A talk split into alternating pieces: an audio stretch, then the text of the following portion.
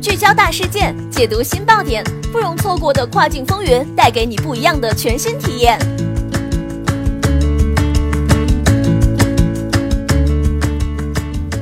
雨果电台听跨境的声音，各位听众朋友们，大家好，欢迎大家收听这一时段的跨境风云，我是可心。现在将要给大家带来的资讯是：严重依赖平台渠道，出口电商未来发展或被锁喉。中国有成语叫居安思危。如果以商业的角度来诠释，大概就是要企业对未来的发展有足够的预见性。随着中国出口电商近年来的高速发展，不少中国制造企业品牌通过亚马逊、易贝、速卖通等第三方平台出海，且取得了不错的成绩。但同时也不难发现，当前绝大多数中国出口电商企业品牌严重依赖亚马逊等电商平台的渠道，而这样的渠道模式似乎并不利于企业品牌规避风险。如果失去了第三方平台渠道的庇护，中国出口电商又将何去何从？重渠道本身没有问题，但重渠道并非是一味的去分析研究渠道，渠道只是一个方法，关键是了解消费者的需求和习惯，从而再去选择相应的合适的渠道。盛世网络科技运营总监 Christine 叶讲到，Christine 叶表示，当前中国出口电商企业卖家依赖亚马逊、易贝等第三方电商平台是很正常的现象。与传统外贸的线下渠道相比，线上渠道效率快，在诸多方面更具优势。而在线上渠道中，通过亚马逊、易贝等电商平台经营跨境生意，门槛和投入低，且回报率也相对较高，自然会吸引更多的企业和买家。但如果要从本质上来看，渠道只是一个方法，过去的去研究、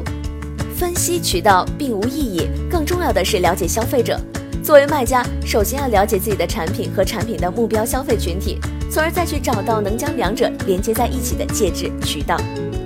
Christine 也说道：“渠道可以看作是企业的武器。从前没有亚马逊和 eBay，传统的外贸商也许就是你的武器。随着跨境电商平台的出现，平台便成为你的武器。所以，即便未来失去了平台，那一定会有取而代之的新渠道。所以，无论是跨境生意拓展，还是企业品牌形象推广，了解自己产品的卖点以及目标消费者的需求，才是最本质的。”